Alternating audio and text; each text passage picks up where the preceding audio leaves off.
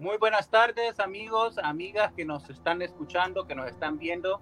Eh, bienvenidos, gracias por estar en sintonía con nosotros el día de hoy. Continuamos con esta serie de conversatorios que estamos haciendo desde Casasola Editores con nuestros autores. En este caso, hoy tenemos como invitado a, uno, a un amigo personal y a uno de los autores que consideramos más eh, importantes de la literatura centroamericana contemporánea, Roberto Carlos Pérez, a quien tenemos aquí hoy. Eh, bienvenido Roberto, gracias por aceptar la invitación para poder presentar este libro, Un Mundo Maravilloso, que ya fue presentado en, eh, hace dos años en la versión impresa, ahora estamos presentando en la versión digital. Bienvenido, Roberto. ¿Cómo estás? Gracias, gracias, Oscar. Gracias a la doctora Mondragón, gracias al doctor Guzmán, gracias a Mario, gracias a ti y gracias a todo el equipo de Casasola, Andrés, a todos los que hacen posible que esta transmisión sea posible.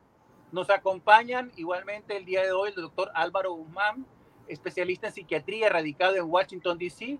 Tiene más de 29 años de experiencia en el campo de la medicina y, más, eh, y se graduó de la Facultad de Medicina de la Universidad Metropolitana de Barranquilla, en Colombia ha sido investigador del Instituto Nacional de Salud de los Estados Unidos y en la Universidad de Maryland. El doctor Álvaro Guzmán es también especialista en psicofarmacología y psicoterapia, entre otros. Bienvenido, doctor Guzmán. Muchas gracias por, por aceptar la invitación. Hombre, muchas gracias por la invitación y Roberto, pues siempre muy agradecido de, de esta oportunidad de siempre difundir las, las buenas nuevas de la salud mental y por supuesto tu precioso cerebro que es muy creativo. Gracias, doctor. Ya entenderá nuestra audiencia por qué tenemos ahora también como invitado al doctor Guzmán para hablar precisamente eh, de un tema tan importante en esta, en esta novela. Tenemos también a la doctora Amelia Mondragón, ella es catedrática de la, de la Universidad de Howard University en Washington, D.C. En 1989 completó sus estudios de doctorado en la Universidad de Maryland con una tesis sobre la, no, la novela nicaragüense, convirtiéndose en la pionera de dichos estudios. También fue editora de libros de artículos, cambios estéticos y nuevos proyectos culturales en Centroamérica de 1994. Es autora de varios artículos sobre literatura nicaragüense y poesía hispanoamericana, entre ellos dos sobre José Emilio Pacheco. Es también coautora con Alberto Ámbar de la novela Alta Traición de 2012. Bienvenida, doctora. Gracias por aceptar la invitación. Y nos acompaña también eh, coeditor y cofundador de Casasola Editores, Mario Ramos, eh, fotógrafo, productor de televisión y cineasta, ganador del premio Emmy 2016, 2017, 2019 y actualmente también 2020. Felicidades, Mario, por. Felicidades, Mario. Felicidades, hombre. Eh, es autor del libro de fotografía Framing Time y del libro de opinión, una antología casi literal es cofundador, como dije anteriormente, de Casasola Editores y director de la revista Ágrafos. Bienvenido, Mario. Gracias por aceptar la invitación. gracias, gracias por la invitación. Gracias, Mario. En cuanto a Casasola, para las personas que nos vienen sintonizando, Casasola Editores es un proyecto editorial en construcción. Nosotros solemos reafirmar siempre de que un proyecto editorial centroamericano en Estados Unidos siempre es un proyecto en construcción que lleva mucho aprendizaje y mucho crecimiento. Nuestro objetivo es fomentar la literatura centroamericana, servir, como digo yo, de boca de playa de la literatura centroamericana en el mercado internacional, colocándonos en Estados Unidos para poder proyectar eh, estas obras que se están creando, así también como la literatura estadounidense hispana en, eh, en el mercado latinoamericano. Eh, hoy hablaremos como dije anteriormente, y para dejar ya en la discusión sobre la novela Un Mundo Maravilloso, eh, publicada en 2017, es, fue la fecha en que salió esta edición, actualmente ya en una segunda edición en la plataforma de Kindle, que cual puede usted conseguir en cualquier parte del mundo ya. Roberto, antes de comenzar a discutir sobre, sobre este trabajo, ¿no? Comencemos por el título. ¿Por qué se llamó tu novela Un Mundo Maravilloso si es una novela que habla además sobre el suicidio? Porque es un contrasentido. La novela, para poder escribir el último capítulo de esta novela, yo tuve que leerme eh, y escuchar varias, eh, varios testimonios de experiencias cercanas a la muerte. y todos los testimonios que eh, leí y escuché en YouTube hablan de que cuando uno se, esos, esos momentos en que uno muere por momentos y se va al otro mundo, hablan de un mundo maravilloso donde hay flores, hay una luz blanca espectacular. Ese es el mundo en, en el que yo pensé que se podía ir Francisco en contraste con el mundo, el horror que le tocó vivir él en sus días que estuvo acá con nosotros. Hay que aclarar que este libro no es una biografía de Francisco, no pretende serlo, sino un acercamiento a su psiquis adolorida uh, y a su ser, a su esencia misma de poeta y en un, que, que creció en un país y en circunstancias muy extremas que poco o casi nadie comprende o que no queríamos comprender hasta el momento. Eh, yo eh, Roberto, ¿por qué escribir un libro sobre Francisco? ¿Qué, te, llevó a escribir sobre Francisco? Lo recuerdo muy bien. yo me levanté, desperté el día primero de enero de 2011 a las siete y media de la mañana. Inmediatamente leí en las noticias que el poeta Francisco Ruiz a quien había conocido apenas de largo en el primer Festival de Poesía de Granada, cuando él había ganado el premio Ernesto Cardenal, había muerto de una manera trágica. Eh, los periódicos no decían que se había suicidado, pero yo lo presentí porque tenía 33 años, tenía... Eh, fue una, una, fecha muy, muy emblemática, 31 de, de diciembre, y eh, por otras, otras cosas. Yo recuerdo que me, fue un golpe en el estómago, pero muy fuerte, el que me dio. Y yo llamé a Amelia a España y casi llorando le dije, Amelia, se suicidó Francisco. Y, y, este, y desde ese momento me compadecí de él, empecé a investigar, la investigación inició.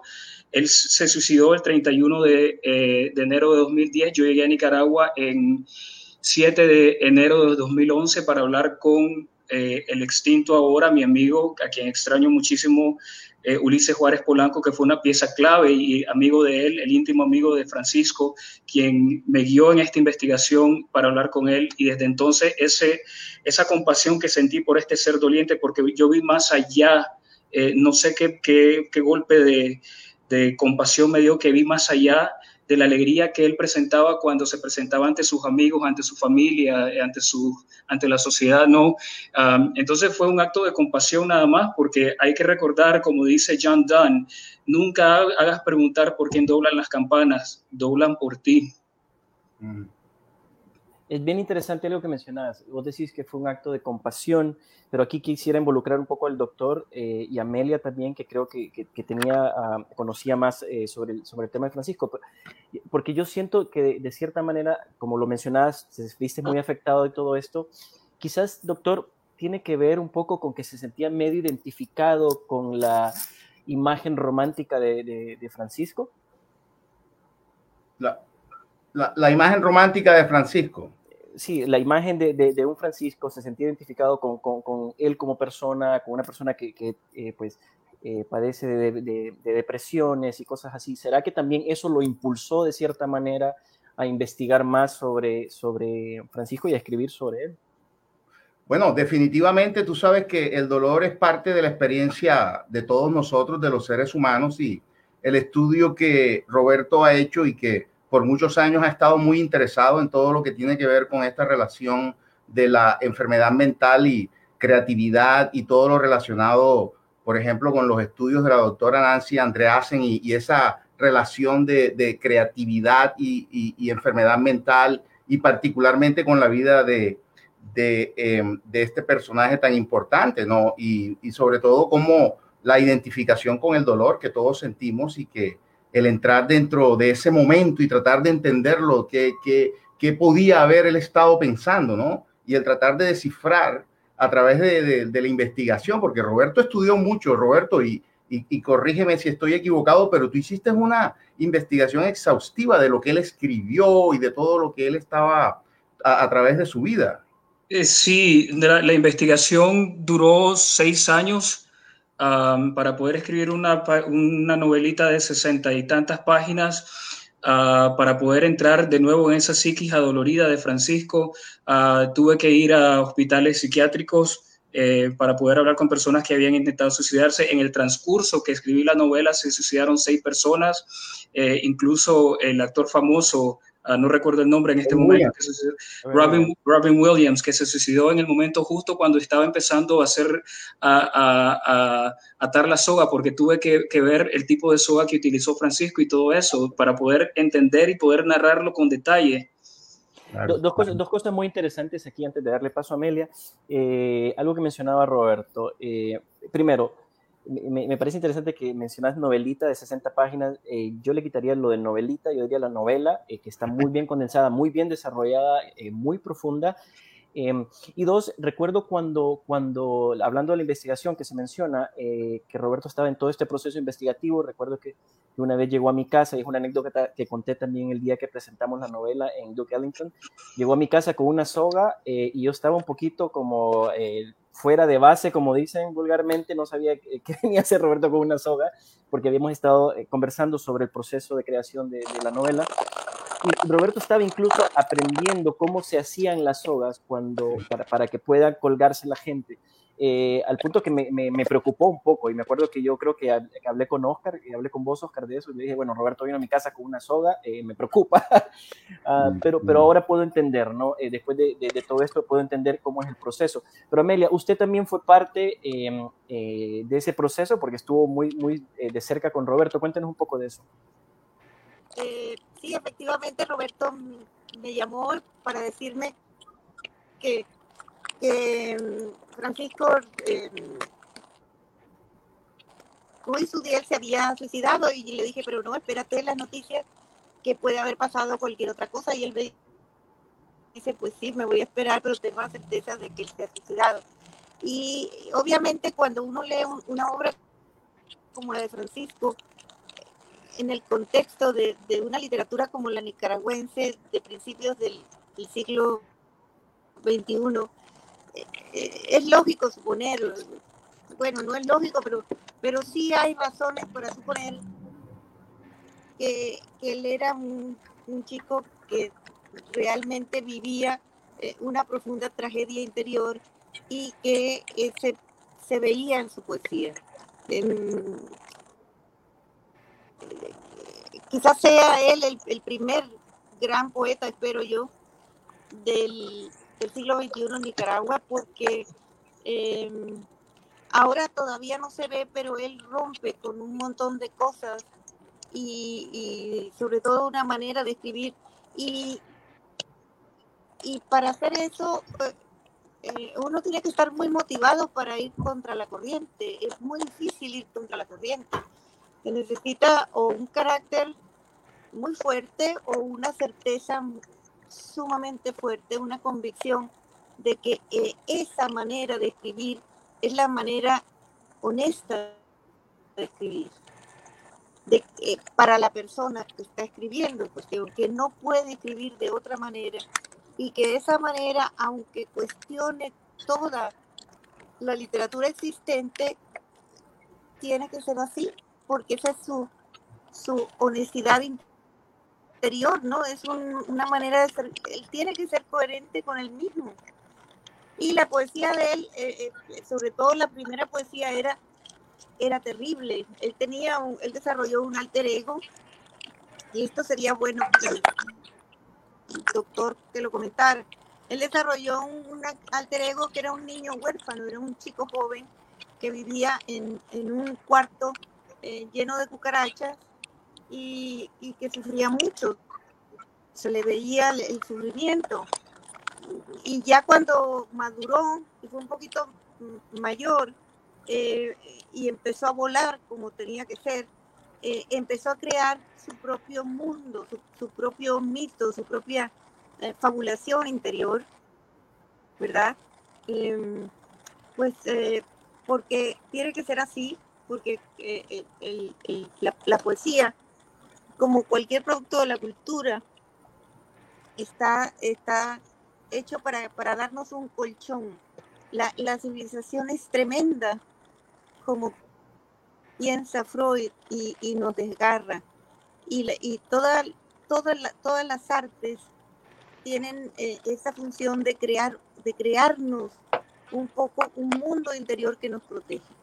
Y ya a Francisco se le ve eso, pero sobre todo se le ve, hablando en términos literarios, que es un, individuo con una increíble capacidad de entender la poesía y eso que no tiene estudios formales, él era economista, tenía amigos poetas, era, era su mundo la poesía, pero eh, no tenía entrenamiento, ni había crecido, o sea, de niño había sido muy humilde y no había crecido leyendo, era, digamos, un talento nato, el, el joven. Sí, pero doctora, aquí vemos algo, algo eh, regular, algo bastante frecuente dentro de la literatura, ¿no? Y es, y es el asunto de eh, el suicidio en, ciertas en ciertas almas trágicas, ¿no? Dentro de la literatura y podemos dar ejemplos como Alfonsina Storni, ¿no? Eh, como Ernest Hemingway, eh, Alejandra Pizarnik, Horacio Quiroga y tantos otros autores que conocemos que, que se han suicidado, suicidado ¿no? ¿Por qué, por qué se da, y vamos aquí con el, con el doctor eh, Álvaro, por qué se da este, esta característica en ciertos eh, autores, especialmente como Francisco, que, eh, que, que, recurren al suicidio en un momento determinado, ya sea algunos incluso de forma recurrente, algunos incluso de forma autodestructiva, aunque no se mueren, eh, están como acabándose eh, de forma eh, este, directa, ¿no? ¿Por qué ocurre esto, doctor? Hay una, una investigadora que, que, quiero mucho porque fue la que nos ha permitido entender mejor el funcionamiento del cerebro a través de sus estudios con imágenes y estudios genéticos. Ella se llama Nancy Andreasen y ella tiene un artículo en el The Atlantic en el 2014 porque ella escribió un libro muy importantísimo acerca de la creatividad y la enfermedad mental. Ella tiene una teoría muy interesante acerca de que la mayoría de las personas que son creativas tienen un problema de, eh, del estado del ánimo o hay algún problema. Ella comenzó a darse cuenta de esto cuando ella hacía parte de la Universidad de Iowa y era la que encargada de los sabáticas, de invitar a estos famosos escritores y poetas que estuvieran un año con los con los estudiantes. Y ella era la que los invitaba y todos los que llegaban tenían un problema de salud mental, un problema y ella por eso se interesó tanto que se volvió médica, psiquiatra y la primera neuropsiquiatra utilizando imágenes del cerebro para estudiar todos estos problemas y encontró que hay un gran porcentaje de personas creativas autores, escritores. Los estudios se han concentrado mucho en los escritores y hay un gran porcentaje de escritores que sufren de enfermedades del estado del ánimo, de enfermedades de ansiedad, de enfermedades de depresión. Entonces, ese estudio de por qué razón existe esta conexión. Y si nos vamos a la historia, encontramos desde la época de Aristóteles y encontramos mención, de toda la historia de la humanidad está eh, conectada con esta relación de enfermedad mental y creatividad y sobre todo cuando tú puedes expresar ese dolor a través de tu escritura, como mencionaba Amelia y como decía Frederick Nietzsche, que tienes que escribir con sangre, porque si no escribes con sangre, ¿para qué? Tienes que sentirlo, tienes que tenerlo. Y por supuesto, cuando tú entras en un estado de dolor tan profundo y lo puedes expresar. Mira Hemingway, como este tipo tan... Y fíjate tú que en la familia de Hemingway existe la depresión y existe el suicidio. Muchos en diferentes generaciones se han suicidado. Entonces, los estudios van en eso, la parte genética, la parte de la herencia, la parte de cómo el medio ambiente afecta tu propia psique y cómo tú puedes metabolizar todo eso. Pero el entendimiento de la enfermedad mental nos ha hecho entender un poco más la creatividad, o al revés, la creatividad nos ha hecho entender un poco más el, cerebro y, todo lo que comprende el cerebro. Y quizás es precisamente este elemento, perdón Mario, ya, te doy la palabra, este elemento precisamente el que la doctora eh, Mondragón describe en la obra de, de, Francisco, que debemos dejar claro eh, a, la, a, la, a, la, audiencia que eh, si bien Francisco es el autor en el cual se basa Roberto para construir la novela, no es una biografía de Francisco, sino que parte de ahí para hablar de un tema más universal, ¿no? y, pero decía que quizás es este el elemento que la doctora eh, reconoce como excepcional en la obra de, este joven poeta, es, e, e, esa, esa, sensibilidad eh, eh, a flor de piel que lo termina llevando a tomar las decisiones que, que tomó. Mario, perdón.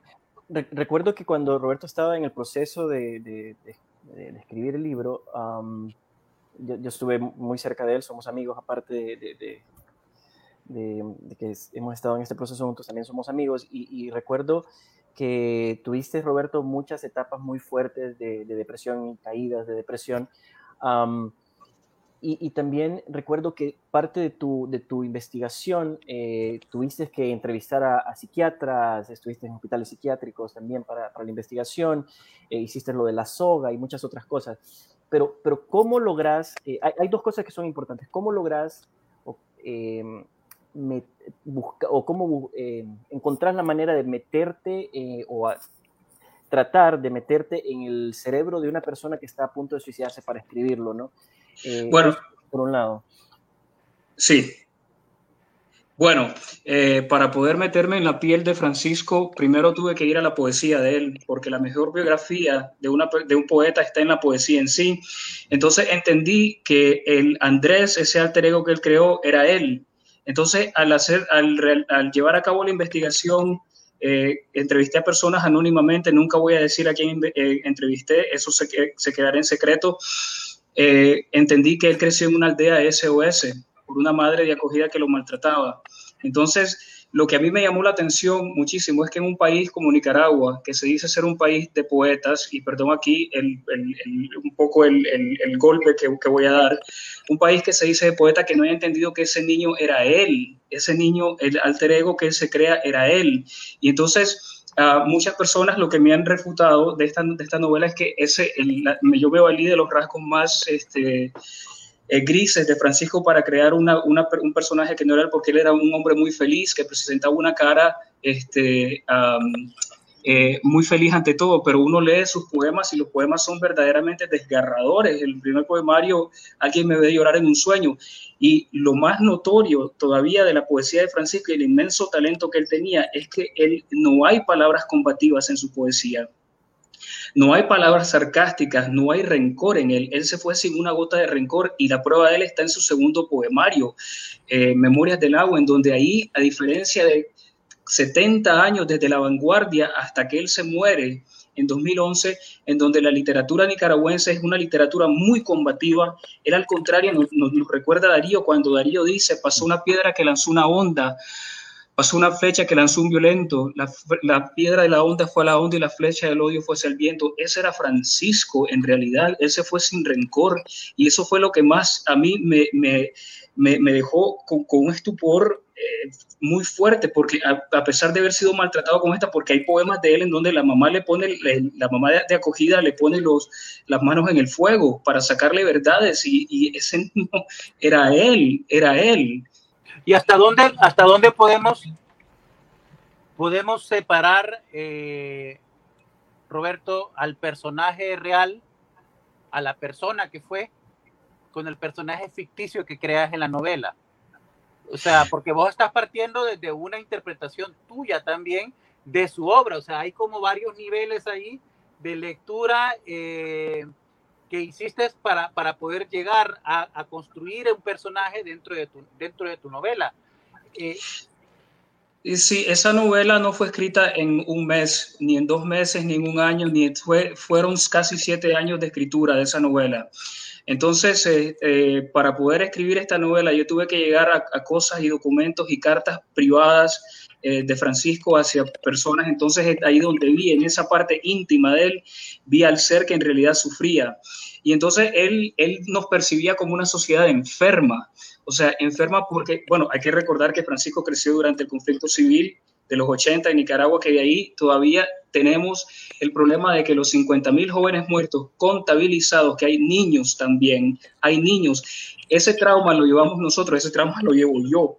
Eh, lo llevamos todo y el doctor Guzmán puede hacer eco de, de, de, esto, que una persona que vive una guerra civil, sobre todo en la parte donde Francisco estaba, que era en el norte de Nicaragua, donde estaba lo más fuerte, va a quedar marcado de por vida, ¿eh? No va a quedar marcado, aparte de la mamá que era una, un, monstruo, la mamá de acogida, eh, el conflicto de la, de la, guerra civil y todavía percibir a nosotros como una sociedad enferma porque él lo que le decía, ay no, mira chico, es que, es que tú te lo estás buscando esto, tienes que meterte un traguito para poder este, vivir una vida más alegre.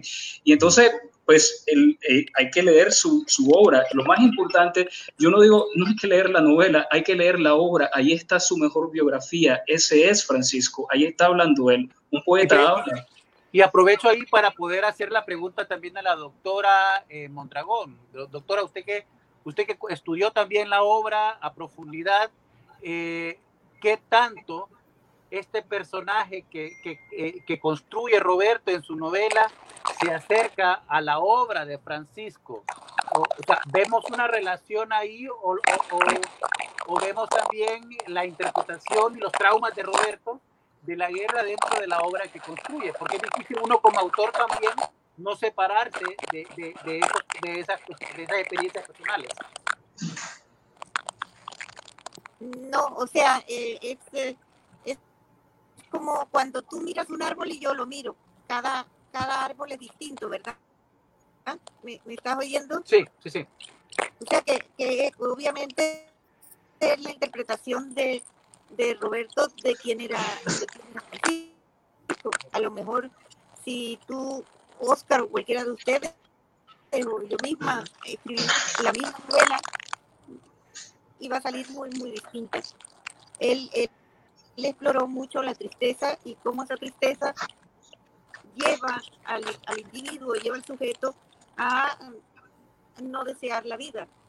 Y eso era lo que, lo que a Roberto le, interesó muchísimo del personaje, o de la persona, digamos, pero, pero sí, es su versión totalmente. Hay, hay algo bien interesante que, que Roberto eh, marca en el libro, y voy a decirlo textualmente, cometí el, delito de haber nacido en una época y un lugar donde es una desgracia ser verdaderamente humano y sentir todo lo que he sentido y expresado con la poesía.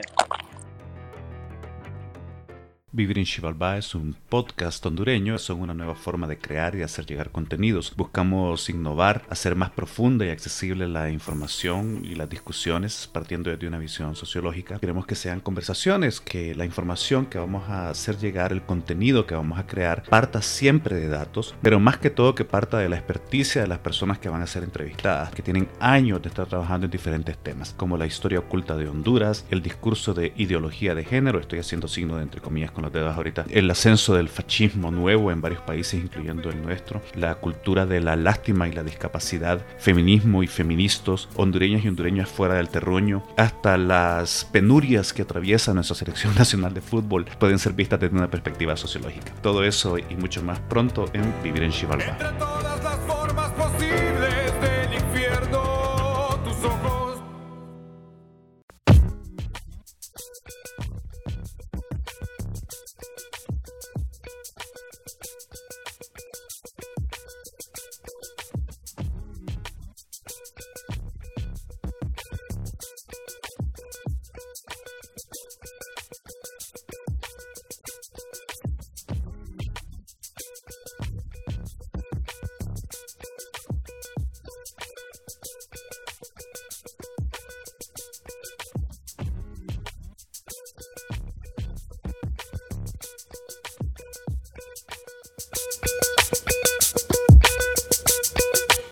Conectando con lo que decía el doctor, el ambiente es importante también. Em, ¿Creen ustedes de que si Francisco no hubiera nacido, no hubiera estado en esta época en que estaba Nicaragua en ese momento, no hubiera vivido toda la, la miseria que vivió en su vida, de cierta manera, hubiera escrito una poesía tan poderosa como la que escribió? Y aquí yo creo que tienes un punto muy, muy importantísimo, ¿no? Y sobre todo lo que acaba de mencionar también Roberto, y, a media acerca del el efecto, sobre todo el efecto en, nuestros países violentos, donde hemos tenido guerras civiles y hemos tenido esta, este continuo eh, destrucción del ser humano en múltiples formas, y vemos como la enfermedad postraumática, el estrés postraumático, del que tanto hablamos ahora por los por todos estos jóvenes que se están suicidando, que vienen de los veteranos de, de, la guerra de, de, Afganistán. Y vemos cómo este eh, eh, estrés postraumático, que ahora entendemos un poco más, nuestros países lo sufren por millones. Y nunca nos hemos puesto realmente a, darle eh, la atención necesaria por falta de fondo, por, por, por, corrupción, por muchas cosas que pasan en nuestros países, pero que definitivamente hay una población que ha sido totalmente afectada por toda esta guerra horrible que nos ha pasado. Y que eso tenemos que ponerlo en el contexto también. Ahora, si vamos a, a la interpretación de lo que escribimos y la interpretación de nuestra psique a través de lo que escribimos, y vemos pues varios niveles. Uno de los niveles es la, la, manera tan artística y, y, el arte que tiene Roberto, que es una pasión que, que, él no puede, es como, yo creo que Roberto va a terminar sus días escribiendo, va a terminar con un lápiz en la mano escribiendo, porque es algo que le nace. Y esta, esta, este arte, esta pasión, y cómo poder representar ese dolor hasta el momento del suicidio, por supuesto que necesitas hacer una investigación para tratar de entender un poco, porque nunca vamos a poder llegar exactamente a, ninguna conclusión, pero por lo menos a tener el aire, ¿no? Y, a través de esta novela, cómo Roberto representa esto, y cómo Francisco, en ese instante de lo que estamos hablando, muy bien, que no es una biografía, sino es, es una interpretación muy eh, profunda y dolorosa de, de, que termina en un suicidio. Y, el suicidio, el 50% de la gente que se suicida tiene problemas de, mentales. Yo, yo, quisiera interrumpir ahorita porque me gustaría también dar paso a preguntas que están haciendo a través de, de las redes sociales, a través de Facebook. Salvador Zambrana Gutiérrez eh, me pregunta, me gustaría, o dice, me gustaría que abordaran el debate existente entre Francisco eh, Ruiz Udiel y su alter ego, que como escribió a Pablo Antonio Cuadra en el nicaragüense, hasta Rubén Darío tenía una dualidad. Ok, creo que Amelia puede contestar esa pregunta mucho mejor que yo la puedo contestar.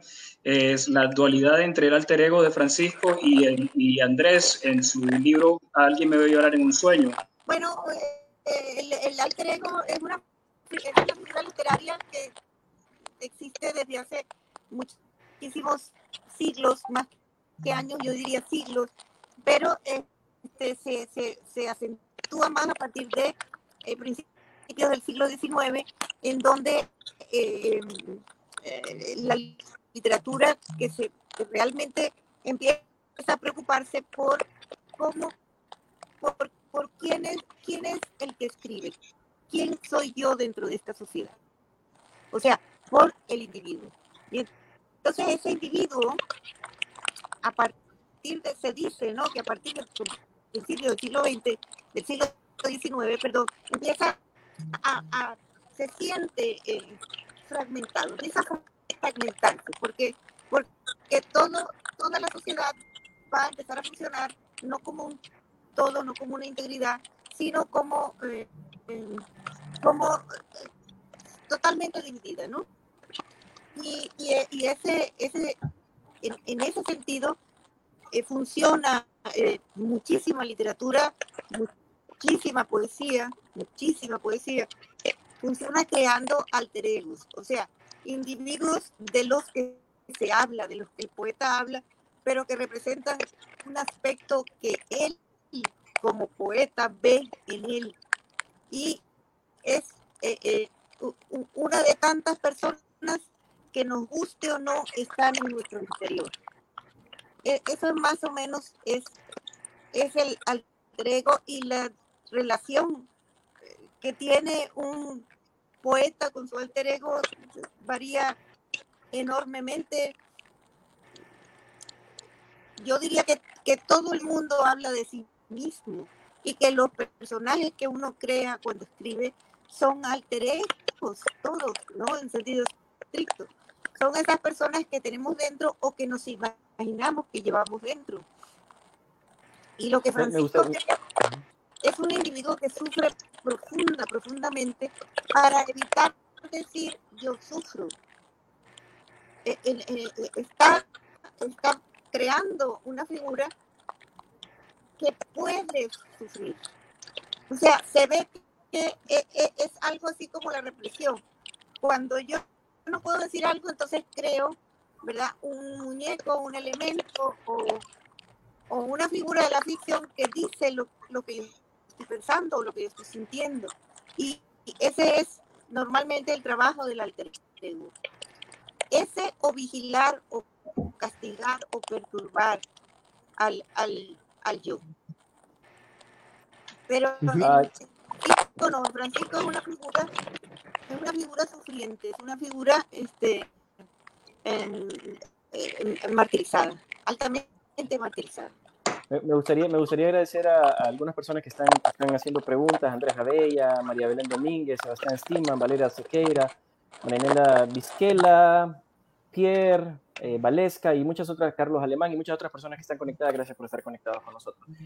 Oscar. Eh, Lucho eh, pregunta eh, específicamente, ¿creen que en el contexto post-conflicto y la falta de oportunidades sea el caldo de conflicto para el auge de tasa de suicidios? Esta pregunta va para usted también, doctor. Eh, ¿Cómo podemos contextualizar la poesía de Francisco en estos tiempos convulsos en comparación a lo que fue en el 2010? ¿Existe vigencia todavía después de 10 años eh, en, la poesía de, de Francisco Ruiz eh, son, son, dos preguntas distintas. Yo diría primero, vamos primero con, con, la respuesta suya, doctor, y después con Roberto. Este, yo, eh, eh, yo creo que el, el, el hecho de, de, de, nuestra propia herencia y de lo que somos seres humanos, nuestro ADN y, y el hecho de que, que, la herencia nos trae esta probabilidad de sufrir algún problema mental y de que vemos muchos, muchos escritores y muchas personas con mucha creatividad y que se ve definitivamente afectada por todo lo que tú estás pasando en tu vida. El sufrimiento hace que expreses eso si tú eres un, poeta en tu, en tu poesía y, en tu escritura. Pero el, medio ambiente tiene un efecto muy grandísimo eh, en, de qué manera nuestro cerebro eh, procesa esa, esa eh, parte del medio ambiente. Doctor, y ese medio ambiente para 2010, que creíamos que vivíamos en un país que emanaba leche y miel, que nos prometieron los sandinistas en un país que emanara leche y miel, en donde todos íbamos a ser educados de una manera maravillosa y nos dieron una guerra espantosa. Imagínense el, en el estallido de abril en 2018, el trauma que deben tener estos chicos que ahora son poetas y que están relatando un presente todavía, sin la, todavía peor que como lo relató Francisco en, en, Alguien me ve llorar en un sueño, donde ellos no dicen, bueno, ni siquiera tenemos que recurrir a un alter ego, vamos a, a relatar el presente de una manera porque son más de 575 estudiantes asesinados, más de mil desaparecidos, torturados, o sea, todo ese es el ambiente, todo ese es un caldo para, para, para que el suicidio vuelva y es por eso, de nuevo, de, de nuevo viene la compasión, cómo ayudar a todos estos jóvenes a que no lleguen, a, a que no lleguen a, a, tomar esa decisión, porque en algún momento las cosas tienen que cambiar, es que tienen que cambiar, mi país tiene que cambiar.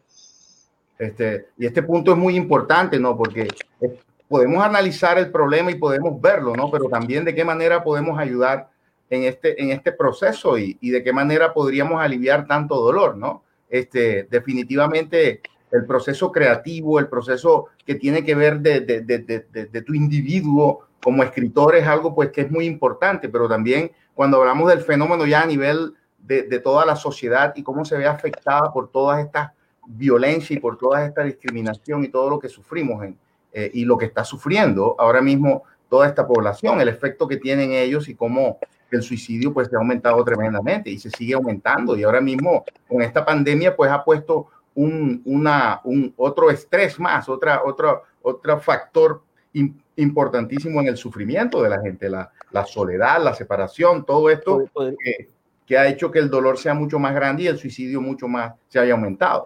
Doctor, pero ¿cómo, cómo aquí em, eh, empatizar y solidarizarnos con estas personas dolientes, sufrientes, con estos chicos que están en una misma situación de dolor? Eh, que es lo que a mí más me da, o sea, eh, es que es increíble cómo después de vivir una guerra en donde todavía los 50 mil muertos oficiales, porque se, se hablan de hasta 100 mil muertos en la guerra de los 80, siguen sin ser contados entre las eh, los temas de pérdidas y ganancias de los 80, ¿no?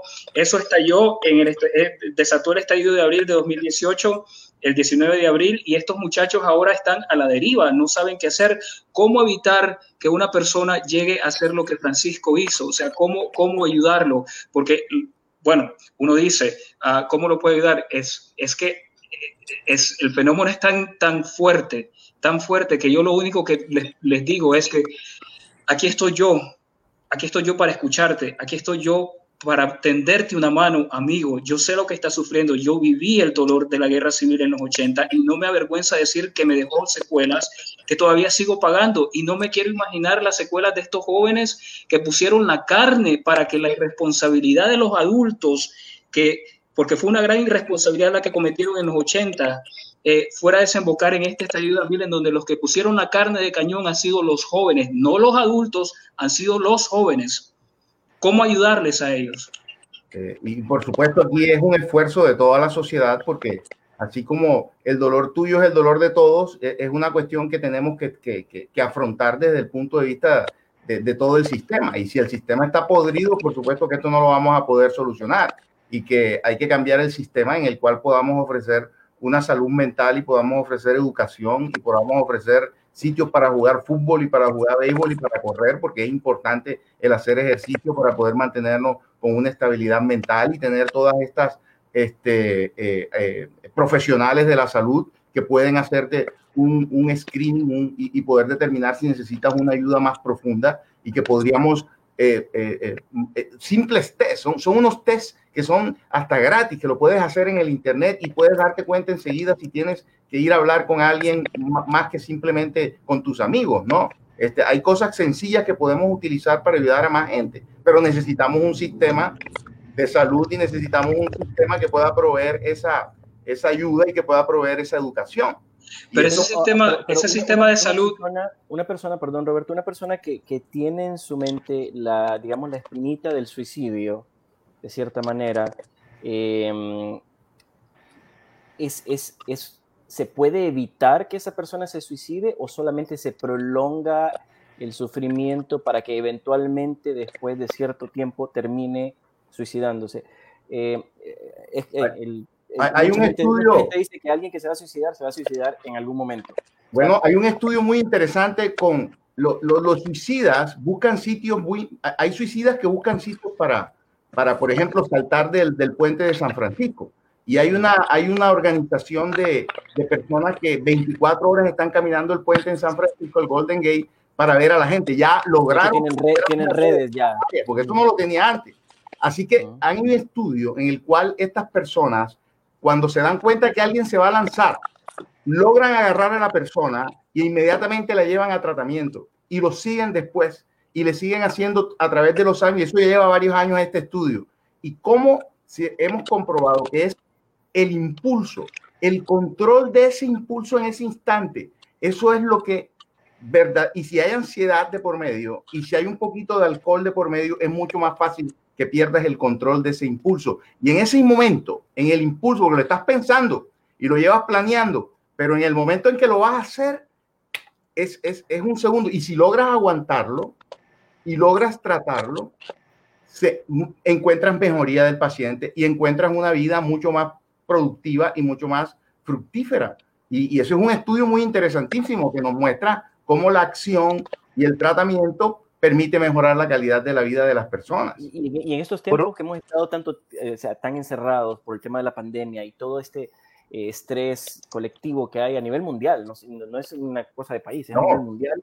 Eh, pensaba ahorita mientras hablamos de todo esto, bueno, ¿será que van a surgir mejor poesía o más poesía? Por el, no solamente por, por, la, por, la, por todo el ambiente eh, de, de de tristeza y, y que, que, abarca, y, y, también por el encierro, ¿no? De que, de que bueno, claro. la gente busca, busca la forma, o sea, eh, Roberto, también vos, o sea, este encierro te ha ayudado a escribir, te sirve escribir, te afecta. Me afecta muchísimo, claro que sí, pero yo tengo mi Beatus Ile, yo vivo encerrado en una burbuja en donde lo único que quiero hacer es tocar la trompeta y escribir nada más.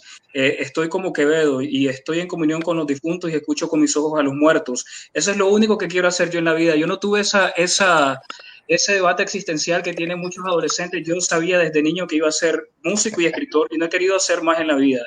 Es lo único que quiero hacer, aunque me muera de hambre, pero lo voy a hacer. Bueno, hay que enseñarte otras cosas. Roberto, pregunta, algo más. Pregunta, sí. también la audiencia, Roberto, pregunta eh, Valesca Urbina hace una pregunta específica, ¿no? Que ella, ella, pregunta qué tanto te cambió, qué tanto sentís que te cambió eh, escribir esta, esta novela? Me cambió muchísimo, me cambió muchísimo porque entendí todavía, eh, y gracias Valesca por la pregunta, porque, por ejemplo, en Nicaragua, doctor, que tenemos problemas de guerras civiles, de estallidos civiles, de asesinatos, de torturas y todo lo demás. Cuando llegué, a, aparte porque fueron muchos viajes a Nicaragua para poder hacer la, investigación, llevar a cabo la investigación, doctor, ah, me di cuenta que en Granada, que es una ciudad la ciudad colonial eh, de Granada, que es un, tiene una población, si no me equivoco, de 100 a 150 mil habitantes, solo hay un psiquiatra oh, para esa ciudad. Y en Managua, en Managua, que era la ciudad donde un psiquiatra nada más, y tienen a psicólogos que, que, que lo que usted es experto en farmacología, ellos son los que recetan medicina y las medicinas me di cuenta que eran anticuadas a las medicinas que, que encontramos acá. No sé si eso responde a la pregunta de Valeria, pero en, eh, de Valesca, perdón, pero también en Managua me he dado cuenta que en una ciudad de 3 millones de habitantes, casi donde se concentra la mayor población nicaragüense, hay de 40 a 50 psiquiatras nada más. Y son carísimos, son carísimos. O sea, ¿cómo podemos subsanar esto? Una persona que llegue como Francisco, porque Francisco llegó a un psiquiatra en sus últimos días, pero llegó ya en el momento en donde ya se sentía ya perdido, como dos o tres semanas antes de, haber muerto, llegó eh, donde un psiquiatra. Y noté que la, la, la, farmacopea que utilizaban en Nicaragua en ese momento estaba totalmente anticuada a, por ejemplo, los países desarrollados. ¿Cómo podemos? Eh, por supuesto que me cambió la vida, porque dije, en este país yo no pudiera vivir, también yo me hubiera matado. Bueno, y aquí, y aquí ves el punto, ¿no? Y el punto es que, que sí podemos este, mantener una vida eh, eh, muy eh, fructífera y, en el cual tú puedes, puedes, puedes funcionar, puedes funcionar y aunque el dolor va a estar ahí y, vas a tener muchas, muchas veces crisis y todo esto, pero que lo puedes manejar de una manera incluso para ayudarte en tu propia este, creatividad, ¿no? Y ahí volvemos otra vez al artículo de, de Nancy Andreasen, acerca de esa conexión poderosa que existe, porque es que los números lo demuestran, los números lo demuestran, hay, hay, estudios con escritores que muestran que el 80% de los escritores tienen un problema y por supuesto que, que, que, los nombres y famosísimos están ahí. Ah, pero Roberto, eh, de, nuevo aclarando lo que hemos hablado eh, desde el principio, esto no es, una, es un libro biográfico, eh, es eh, pero me gustaría, Roberto, que hablaras, eh, que un, pequeño resumen para la gente que, está ahí, que tal vez no conoce muy bien el libro, eh, que la gente que no está escuchando, de, qué va el libro. Ah, no quiero dar un spoiler para la gente que no ha leído porque el libro está en Kindle y lo pueden comprar. Ah, no quiero eh, ir en contra de lo que Casasola, que ha sido la, la editorial que ha apostado por mi obra, eh, eh, pierda pues lectores, ¿no? Pero el libro simplemente recrea las últimas horas de Francisco Ruiz Judier el 31 de diciembre de 2010. Eh, las últimas dos horas y de ahí va desencadenándose porque desde un principio yo me di cuenta y el doctor puede corregirme si estoy equivocado que detrás de un suicida hay una sociedad fragmentada, hay una sociedad que falla.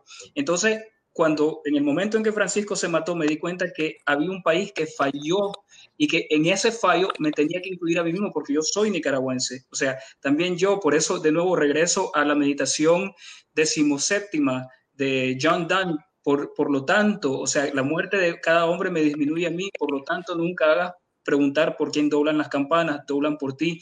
Cuando yo aseguré, porque yo llamé a Nicaragua varias personas y me gritaron y me dijeron, pero ¿cómo se te ocurre que él, dice que murió de una manera trágica? Seguro se accidentó, venía borracho, era el 31 de diciembre, eh, se accidentó y no le digo, no, este muchacho se suicidó, o sea, porque el caldo estaba allí, el caldo estaba ahí para que él, para que él se matara. Y claro, yo no pretendo, eh, eh, no pretendí en esta novela escribir una biografía, eh, de Francisco, sino entrar en su cerebro, entrar dentro, de, detrás de la poesía de él, que es una poesía tan dolorosa, pero también una poesía que brinda mucho ánimo, sobre todo su último libro, en donde es un, poemario, Memorias del Agua, anti-nicaragüense, porque como digo, ahí no hay una palabra de rencor, no hay una gota de rencor, y ahí se fue Francisco, por eso el título, Un Mundo Maravilloso, él dice, yo me tengo que ir de aquí, porque yo no puedo vivir aquí, yo tengo que irme a un lugar mejor, a plantar girasoles, como él nos dice, por eso ese poema tan famoso, habría que plantar girasoles a lo largo del camino y tal y tal y tal.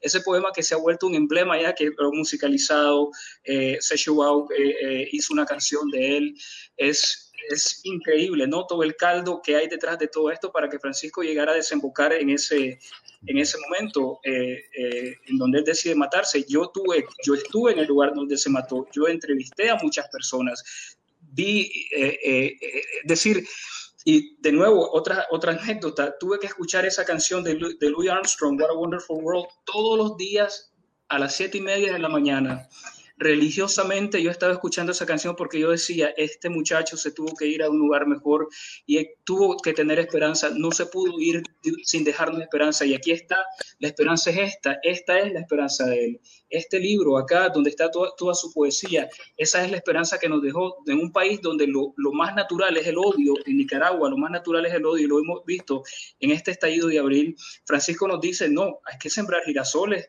porque no podemos seguir sembrando, eh, no, no, podemos seguirnos cayendo a golpes. Y eso es lo que te tienen que entender esto, estas personas mayores que han eh, eh, embrutecido toda la labor de los jóvenes, ¿no? De toda esta lucha para poder liberar a Nicaragua. Tienen que entender y aceptar. Me responsabilizo total, me responsabilizo total a los mayores, los que crearon esa guerra civil y esa guerra civil desembocó en este estallido de abril, aunque no lo querramos, y que hagan un acto de contrición y que digan, la regué y el país está por el suelo y que no entorpezcan más la labor de estos jóvenes para que no haya otro suicida como Francisco en esta generación de poetas. Ahora bien, tomando lo que estás diciendo, Roberto, y esta pregunta va más directo al doctor. Hay una frase común que dice, eh, mucha gente la, he escuchado muchas veces, eh, los que se suicidan es que son cobardes y no quieren seguir con este mundo.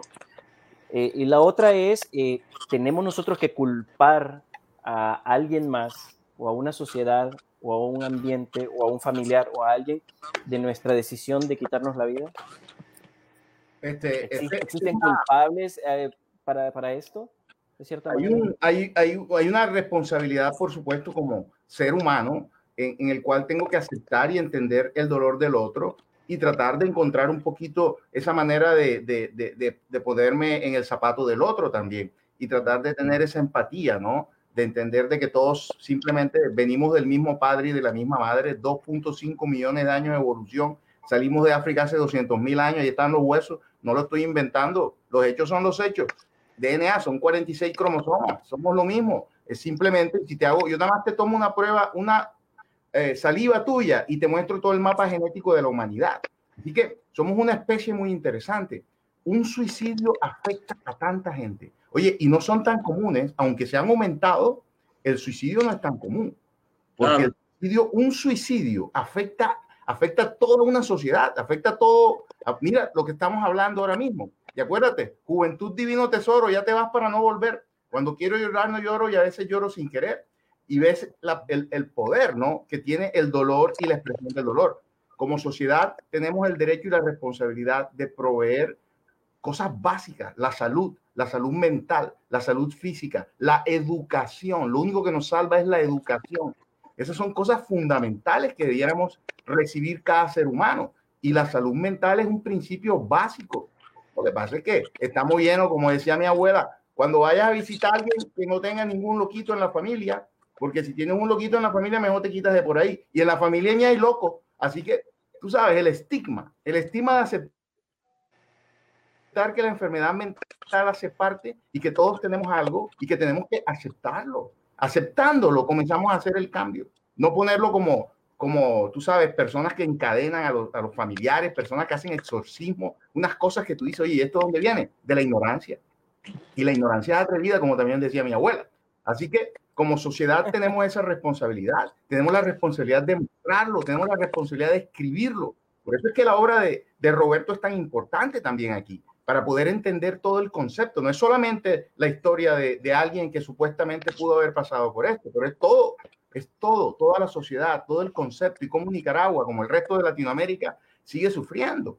Este, y es algo pues que ahora con el, con el, con el virus y vemos las diferencias, porque los que se están muriendo aquí somos los latinos y los afroamericanos. Y en los países de nosotros los que se están muriendo son los que tienen que salir a, buscar la comida todos los días. Y ahí es donde está esa injusticia eh, que continúa y que sigue afectando a todo el mundo. Y la enfermedad mental, como el enfermo mental no vota, ni le puedes comprar el voto, entonces nadie se preocupa de ello. Es importante, eh, aquí hay, una, hay un elemento que siempre remarco yo cuando, cuando, cuando me toca revisar el, el trabajo de alguien o leer el trabajo de alguien, eh, tratar de entender un poco ese, ese retrato que me está haciendo de la sociedad en ese momento específico, ¿no? Yo creo que, que así como la poesía nos retrata muy bien eh, el, el, el, subconsciente de, de, Francisco Ruiz y podemos leer de, de, cualquier poeta, no podemos leerlo claramente a través de, su poesía, también podemos leer eh, el, retrato de la sociedad a través de la literatura que se está produciendo, ¿no? Eh, y en, este caso creo que la novela de, de Roberto Carlos nos, nos, recuerda muy bien que hay un problema importante en Nicaragua, ¿no? y diría en Honduras y en todos nuestros países en general, que es importante abarcar no solo, del, no solo por un poeta, no, no, sino por la sociedad completa, por una generación completa que está sufriendo un serio problema de salud mental, y como bien decía Roberto, eh, eh, es responsabilidad de los adultos haber colocado a los jóvenes en la situación en, la situación en que se encuentran en este momento de la vida. Eh, muchas gracias por haber estado con nosotros, doctor Guzmán. Gracias, doctor Amelia. A Mario. A la doctora Amelia, que tuvo que retirarse también porque tenía otro compromiso a la, a, hace un rato. muchas gracias por haber estado. Gracias, Roberto, por haber aceptado la invitación.